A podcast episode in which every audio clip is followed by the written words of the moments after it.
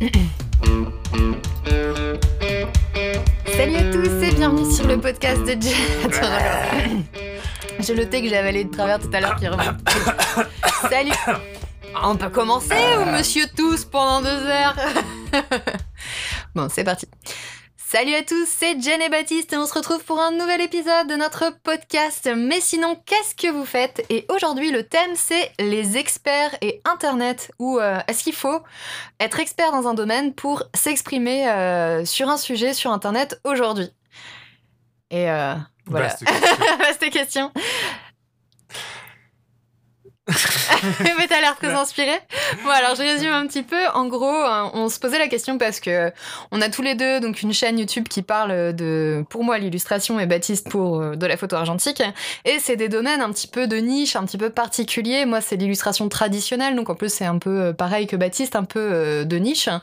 Et euh, on se posait la question parce que ça nous arrive souvent d'avoir euh, des conversations avec euh, des followers, euh, des abonnés, qui euh, attendent de nous euh, une parfaite connaissance dans le domaine et qui sont souvent assez euh, exigeants en termes de connaissances.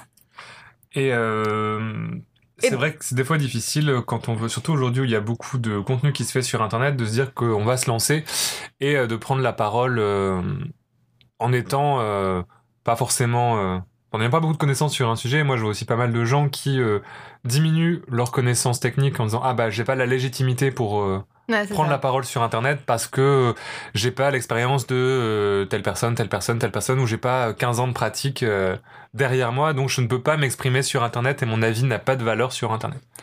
Moi, ce que je trouve intéressant dans nos deux cas, c'est que moi, je fais de l'illustration depuis que je suis ado, donc euh, depuis que j'ai 13-14 ans, j'en ai 32.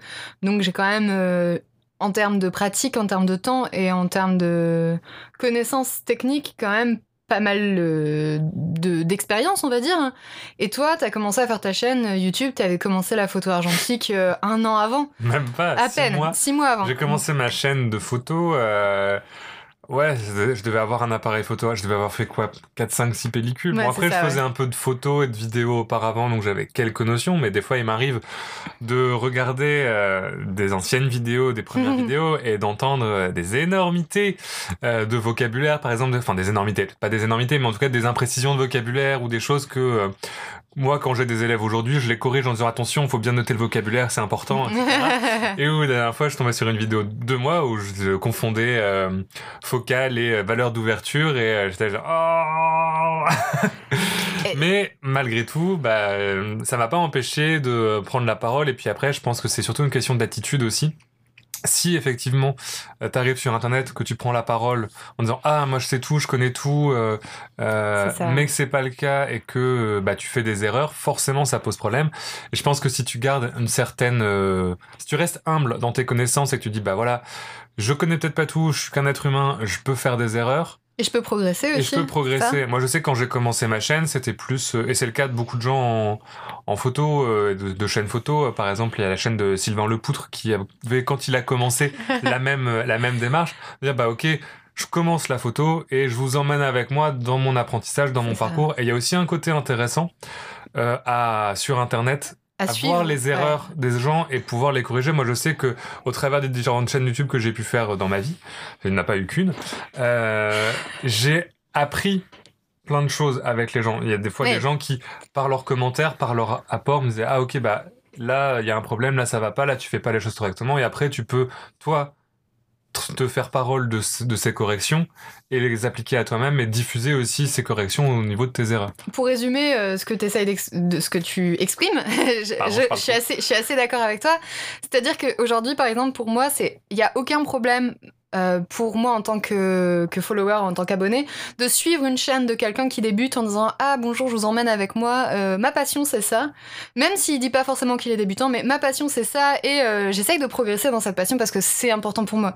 Et je pense que c'est pas seulement sur euh, des chaînes euh, d'illustration ou euh, de photos, ça peut être aussi par exemple quelqu'un qui va apprendre la programmation. Mhm. Et, et je pense que ça peut être une bonne question à se poser, c'est est-ce que si toi tu suis une chaîne genre euh, qui est pas du tout dans ta zone de, de, de confort, genre je sais pas les mathématiques par exemple au hasard, est-ce que tu vas t'attendre à avoir face à toi un euh, mec ultra calé de ouf dans le domaine. Euh, et puis même, est-ce que au fond, le problème c'est pas la posture que prennent certains youtubeurs, euh, prennent certains certains youtubeurs et il y en a beaucoup qui font ça et je sais pas si c'est une très bonne attitude de dire bonjour à tous, euh, voici comment on devient un très bon photographe ou comment on devient un super illustrateur. C'est ma technique et c'est la seule qui est bonne et valide. Et je pense que là on est sur un autre problème je pense que dans le YouTube créatif, on a aussi copié pas mal de choses. Il y a beaucoup de gens qui ont copié des choses de, du YouTube euh, un peu... Euh, anglais, ouais. Bah, pas forcément anglais, mais au départ, YouTube, il y a quand même une grosse partie du contenu qui était des tutos euh, pratiques, tu vois, genre réparer sa salle de bain, changer un tuyau, changer un pneu.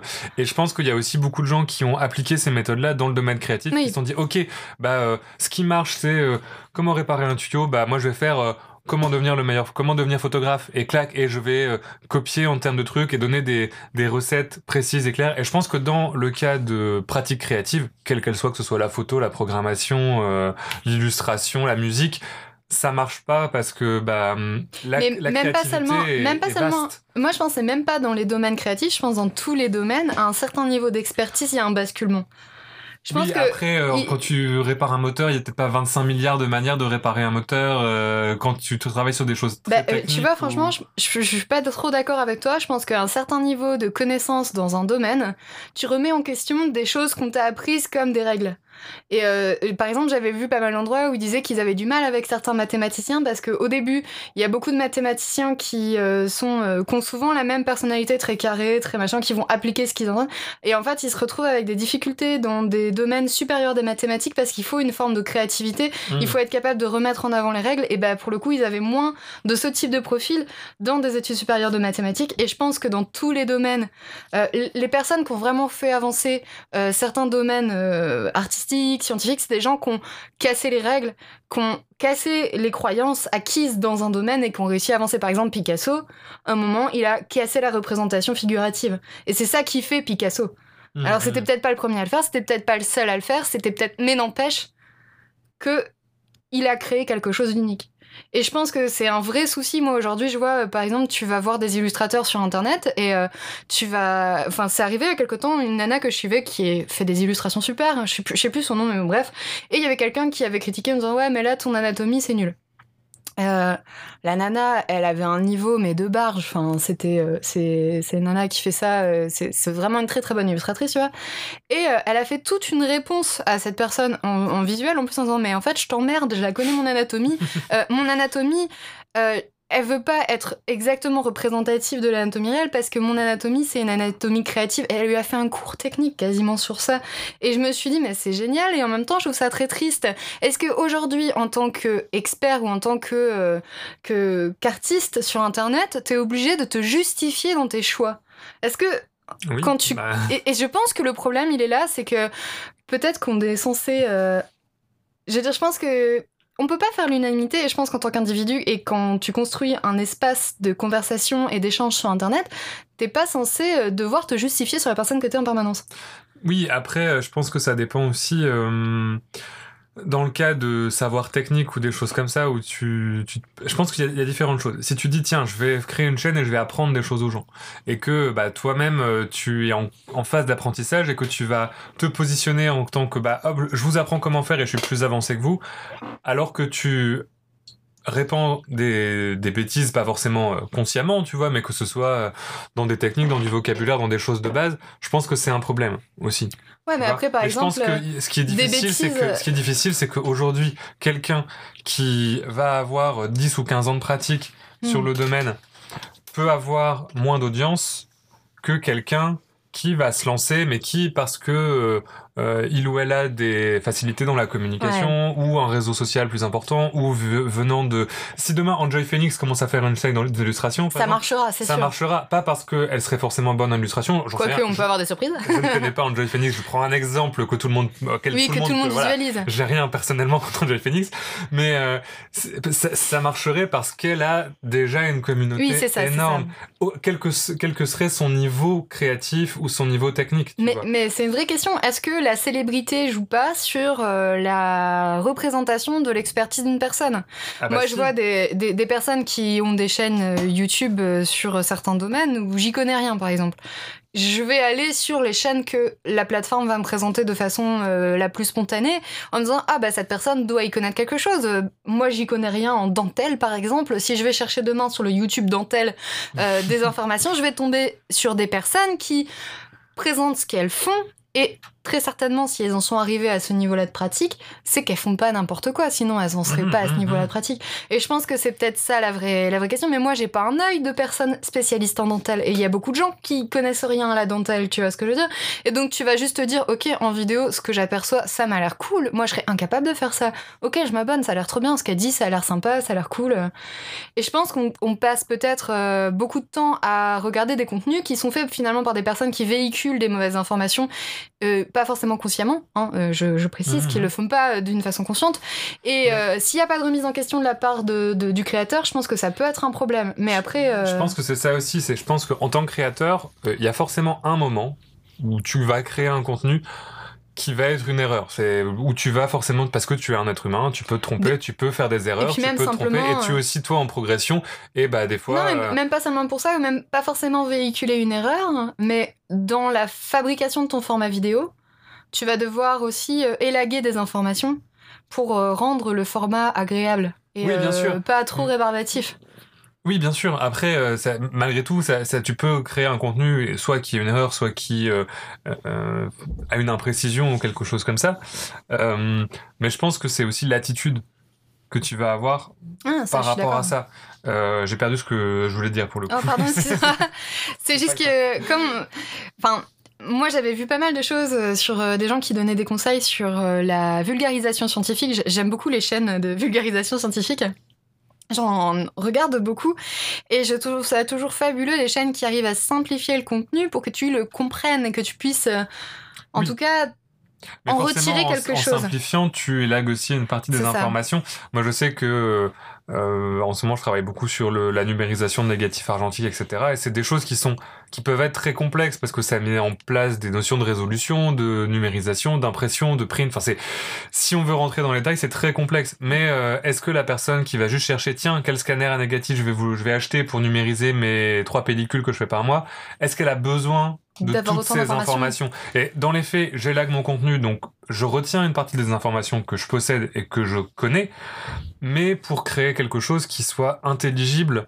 Parce que si je prends cette personne qui débute, qui arrive dans le truc et que je lui balance toutes ces informations d'un coup, hum, c'est pas possible, c'est imbuvable et ça ne va même pas l'aider dans sa ça. quête de OK, qu'est-ce qu'il me faut? Cette personne, elle vient chercher OK, elle a besoin d'un profil, dire OK, ah tiens, je me reconnais dans tel profil qui décrit, j'ai besoin de tel machin. C'est ça qu'elle vient chercher. Et je pense que c'est ça aussi qui est difficile. Mais à côté de ça, ce, ce contenu, il va être accessible à tout le monde. Et tu peux forcément avoir euh, des gens qui sont plus avancés, qui vont dire ah oui, mais là, par exemple, tel truc, et qui vont pouvoir venir euh, corriger des choses pointilleuses, alors que c'est pas forcément la cible de ton format aussi et tu te retrouves dans un et c'est ce qui se passait quand tu regardais les, les chaînes de vulgarisation aussi forcément Ouais, si toi t'es qui expert en viennent, euh, physique quantique et que t'as un truc qui euh, la physique quantique de base euh, Le chat de Schrödinger, voilà. expliqué aux débutants.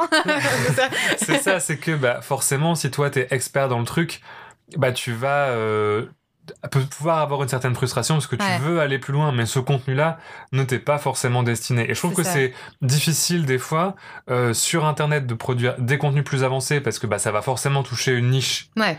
plus petite et donc si tu te spécialises dans tes contenus très experts etc tu vas te, forcément te couper Ah, d'une partie clair. du public pas forcément par euh, paresse intellectuelle ou quoi que ce soit mais juste dans les faits il y a moins de personnes qui vont être intéressées pour aller plus loin sur telle ou telle thématique et oui, ce qui est temps logique parce que la plupart du temps, c'est des chaînes qui parlent d'une passion.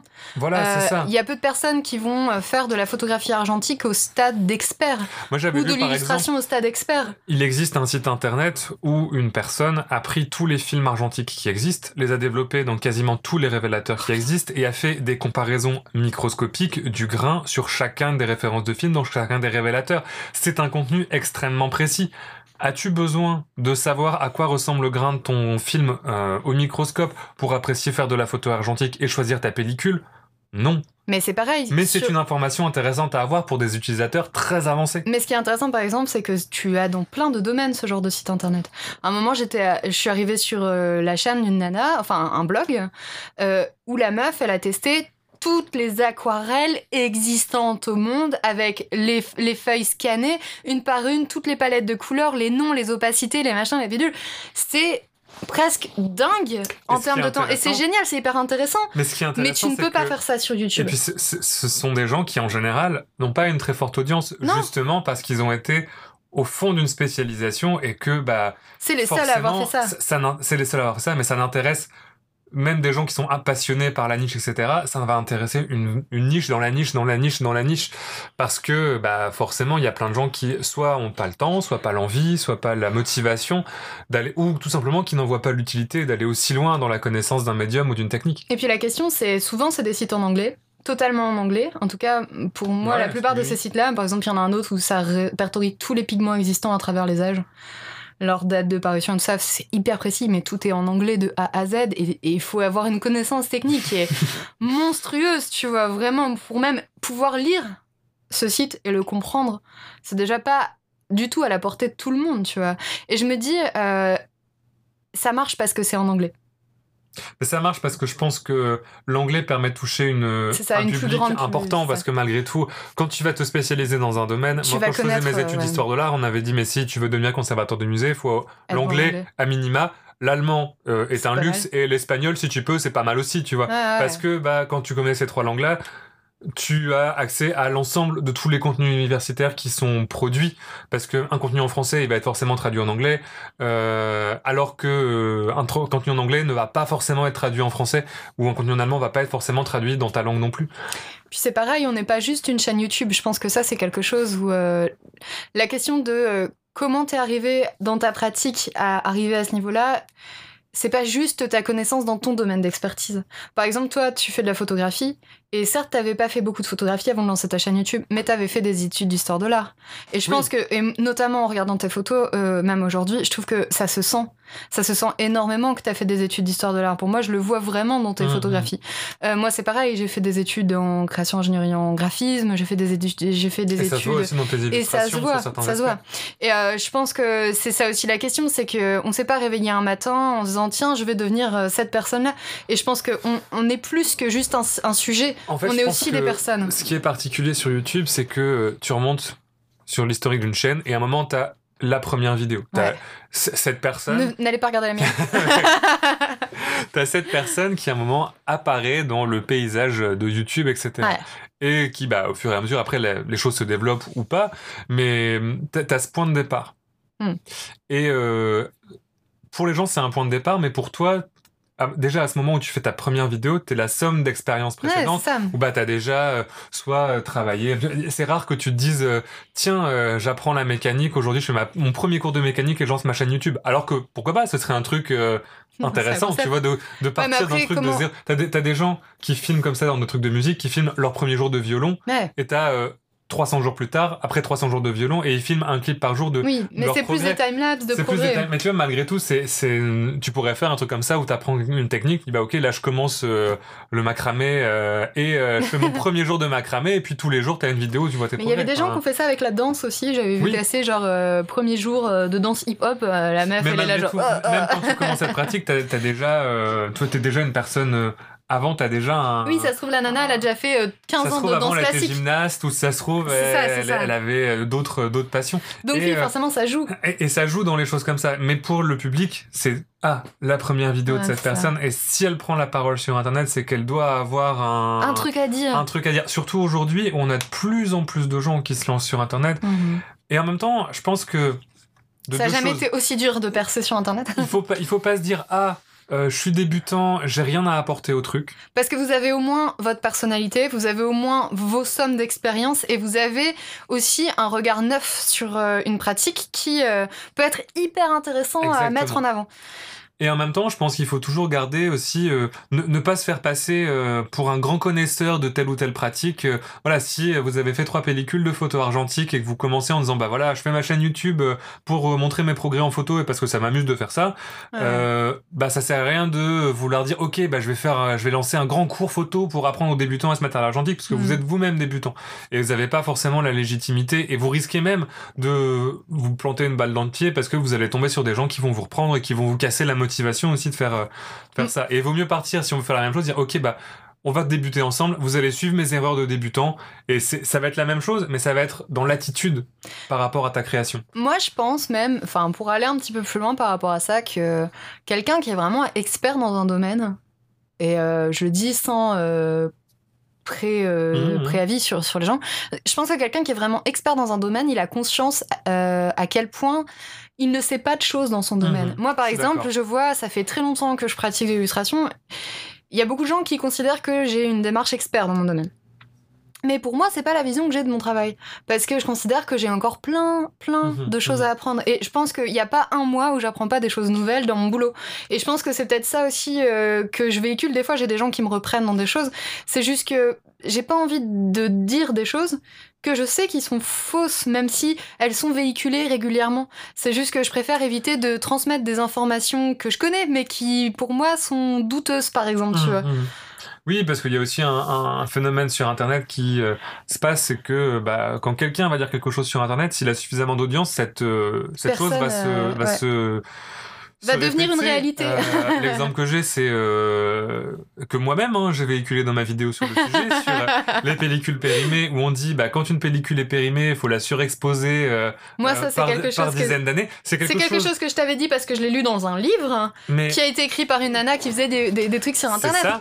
Il y a, il y a un côté où, quand on cherche effectivement quelle est la base scientifique ou même est-ce que ça vient d'un ingénieur en pellicule ou quelqu'un qui est une quelconque forme d'expertise dans ce domaine, En fait, ça n'a aucune base, aucun fondement scientifique et pourtant tu vas demander à un photographe argentique, tiens, j'ai une pellicule périmée de 10 ans, on va dire, ok, bah, elle est à 400 ISO, elle a 10 ans, shoot-la à 200 plutôt qu'à 400. Et tout le monde va te dire ça parce que ça s'est répandu sur Internet, comme plein d'autres, enfin là, c'est un exemple parmi des dizaines d'autres en photo, je pourrais en citer au moins 40. euh, Ouais, mais- c'est sûr. et qui n'ont aucune, aucun fond, soit qui sont totalement fausses, soit qui sont basées uniquement sur des données empiriques, très incomplètes, soit qui, et qui n'ont aucun fondement scientifique, aucun fondement réel.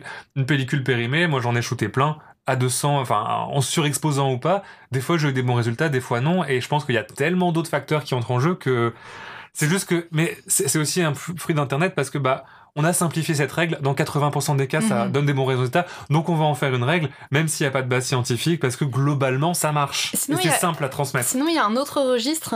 C'est euh, c'est pas parce qu'on vous l'a appris à l'école que c'est vrai. Euh, par exemple, jaune plus bleu égale vert. Bah non, pas toujours.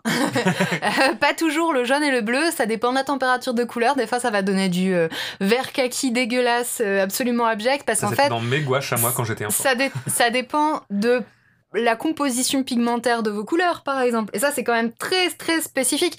Mais tu peux pas... Mais sauf euh, quand tu vas donner un cours à un débutant qui va apprendre la ça. peinture, tu vas dire bah, jaune plus vœu égale vert. Tu vas pas dire jaune plus vœu égale vert, sauf si ça fait tel pigment, tel machin, si la composition égale à ça, si la temp. Ça n'est pas possible. Ben c'est ça, mais il y a un côté où euh, il y a des gens aujourd'hui ils disent ah bah jaune et bleu, bah eux après- ça donne pas du vert et ils comprennent pas parce qu'il y a un côté où euh, bah et je pense que ça peut poser des soucis. Je pense que on nous apprend énormément de données qui sont parfois aussi des données euh, simplifiées. Mais regarde, dans le système scolaire, c'est un Mais peu pareil. ça. Quand tu, quand tu commences à. euh, en cours d'histoire, par exemple, en primaire, on te dit bah, le Moyen-Âge, c'est ça, c'est comme ça. Eh, Si après tu vas faire un doctorat euh, sur le XIIe siècle, tu vas te rendre compte que la plupart des choses qu'on t'a appris dans le cours de CM2, c'est de la... c'est au, au mieux très simplifié, au- Voire caricatural. au caricatural. En général, ça tend plutôt du caricatural, mais ça permet, ça veut dire que chaque élève qui passe par le parce que tout le monde va pas aller au doctorat euh, du Mhm. XIIe siècle, mais chaque élève qui va passer par le CM2 a une idée globale de ce à quoi ressemblait le Moyen Âge. Je pense que c'est pareil dans des trucs techniques. ouais. Chaque personne qui va prendre un cours de peinture, il va avoir une idée globale que jaune et bleu égale vert, et euh, pour euh, ce qu'il va faire lui, ça va lui convenir. Mhm. Mais si, je pense qu'il y a aussi un côté où quand on commence à devenir expert justement sur Internet ou quoi que ce soit, il faut avoir la force de euh, Dire je sais pas. dire je sais pas ou ah j'ai fait une erreur. Moi c'est un truc où des fois bah, dans, dans certaines vidéos, euh, ça m'est arrivé de dire des choses et un an plus tard de changer d'avis parce que ma connaissance sur le sujet avait changé. euh, changé, parce que mon expérience sur le sujet avait changé, parce que même ce que je savais à- à- au moment où j'ai fait la première vidéo convenait à ma pratique et que un an après C'était plus le bah, cas. c'était plus le cas parce que j'avais évolué. Et je pense que on prend aussi beaucoup de choses sur Internet où on se dit, bah voilà, on prend pas le- en, en compte la date des propos Ouais. et euh, si on dit, ok, cette personne a dit ça un jour, Donc c'est que c'est vrai. donc c'est que c'est vrai et que c'est ce qu'elle pense toujours. Alors que bah pas forcément. Et je pense qu'une grande force en tant que prise de parole sur Internet, c'est pouvoir se dire, ok, je vous avais dit ça il y a un an.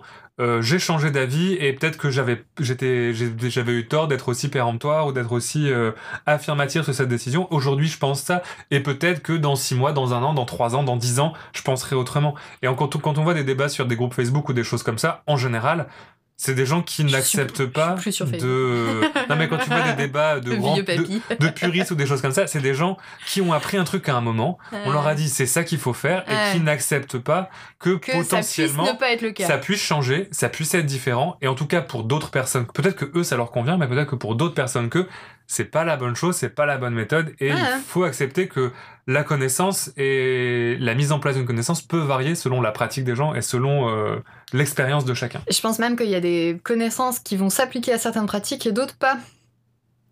Genre euh, certaines données qui, euh, si t- moi par exemple, il y a des choses, si j'essaye de les mettre dans ma pratique, c'est moche, ça rend rien, c'est vraiment pas ouf, tu vois. Et je les ai pas écartées en disant ça ne marche pas, c'est de la merde, ces connaissances sont pourries, elles ne valent rien. Je me dis juste, euh, ce sont des connaissances qui, euh, qui ne fonctionnent pas avec moi. Mhm, Mais mhm. euh, ça peut marcher avec d'autres c'est personnes. ça. Je pense qu'il faut aussi, on a Tiens, aussi un côté à juger beaucoup les, les pratiques Oh, des moi- uns des autres. Non, mais sur se dire ah bah voilà euh, euh, cette personne a une pratique plus expérimentale que je ne comprends pas et qui ne me Ouais. convient pas et bah c'est forcément mauvais. Et forcément, ça sert à rien. Moi, j'ai déjà vu des gens qui disent Ah, euh, pourquoi utiliser euh, sur des pellicules expérimentales, par exemple, dire Ah, pourquoi utiliser euh, un si bel appareil photo avec une pellicule expérimentale qui va changer les couleurs? Bah, pourquoi pas? Il y a un côté où c'est pas. c'est, c'est- Pourquoi pas On peut le faire. euh, ça, ça convient peut-être à cette personne, même si ça te convient pas à toi en tant que personne, parce que ça Mhm. correspond pas à ta pratique. Moi, je pense même pour aller un peu plus loin que. euh, comment dire euh, C'est compliqué aujourd'hui sur Internet de voir une vérité simple, pure et dure dans tous les domaines. Tu te remarques, euh, moi je remarque qu'à chaque fois qu'il y a quelqu'un qui prend la parole, il va apporter quelque chose à un domaine et aujourd'hui on a un tel échange de connaissances que forcément ça amène des tonnes et des tonnes et des tonnes de, de nouveautés, de nouvelles façons d'apprendre, de, de progression. De... C'est, on est en train aussi de construire une sorte de tour de Babel de l'apprentissage dans plein de domaines aujourd'hui. C'est un truc incroyable. Moi je me souviens quand j'étais enfant, euh, ça n'existait pas. Et euh, il y a plein de questions auxquelles on avait zéro réponse. Tu m'avais dit que tu avais eu un... un- euh, pas un client, pas un, un participant à une, euh, à une marche photo qui t'avait dit mais moi quand j'étais plus Oui. jeune on pouvait pas faire Bah, ça, on c'était- n'avait pas C'était accès. une marche photo, on, se baladait, c'était euh, voilà, il y a- il y, a quelques temps avant, avant le reconfinement, mais on voyait beaucoup de, de jeunes, mais très jeunes, genre 14-15 ans, Ouais. qui étaient dehors en train soit de faire des photos de skate avec des flashs, avec des diffuseurs, soit en train de tourner des clips, etc. Et on se disait mais c'est dingue, moi, enfin c'était quelque chose qu'on voyait beaucoup moins quand nous on était ados. Euh, déjà l'accès au matériel de création, mais surtout l'accès à la connaissance de création. Moi, à 14 ans, euh, j'avais un petit compact numérique, je faisais des photos de mon quotidien, j'aurais été incapable de me dire tiens, je vais prendre un flash déporté, faire des photos de skate, etc. Parce que tout simplement, si j'avais voulu apprendre cette compétence, il aurait fallu que j'aille en bibliothèque, chercher des livres, euh, des choses comme ça, chercher des références, des bibliographies qui auraient été compliquées à trouver. Mais euh, là, il suffit de taper euh, photo de skate flash sur Internet et tu vas trouver sur YouTube, sur TikTok, sur machin, sur n'importe quoi, des tutos pour le faire gratuitement. Ouais, ça c'est fou. Et je pense même qu'aujourd'hui c'est un monde incroyable pour euh, certaines, enfin notamment les plus jeunes qui commencent à créer. Moi je pense que la génération qui arrive de créateurs derrière nous, elle va être juste euh, mais ouf parce qu'ils vont arriver avec un élagage des connaissances qui aura été fait dans plein de domaines différents qui est énorme. Aujourd'hui, moi, je trouve ça dingue, par exemple, de voir et de pouvoir entendre des illustrateurs, des illustratrices parler de leurs pratiques sur Internet et aussi euh, exprimer leurs doutes leurs questionnements sur leur euh, progrès, sur leurs choses comme ça. En fait, tu te rends compte que derrière chaque personne qui crée, il y a un individu qui Mhm. euh, a aussi des, des problèmes, des doutes, des choses qui travaillent régulièrement. Moi, je me- un truc qui m'a vraiment fait conscience, euh, prendre conscience de ça, c'est de voir des gens qui sont à un niveau énorme et qui travaillent, travaillent, travaillent pour progresser encore et encore. Ils sont dans cette quête d'amener leur pratique à un niveau supérieur tous les jours. Mhm. Et en fait, tu te rends compte que c'est pas forcément qu'ils ont l'astuce qui fait que ça marche trop. C'est juste que ils ont cette exigence par rapport à leur pratique. Ils ont des envies particulières. Ils ont, mais il y a également plein d'autres choses qui rentrent en ligne. Par exemple, tu vas avoir une certaine forme de bienveillance envers eux-mêmes. Et enfin, tu vois, c'est et c'est des choses. euh, qu'on n'avait pas du tout avant comme message, on n'avait pas du tout ce genre de transmission. C'est une richesse incroyable, je trouve. Et finalement, en fait, euh, est-ce que être expert aujourd'hui sur Internet, ça fait de toi un meilleur créateur de contenu? Je pense pas.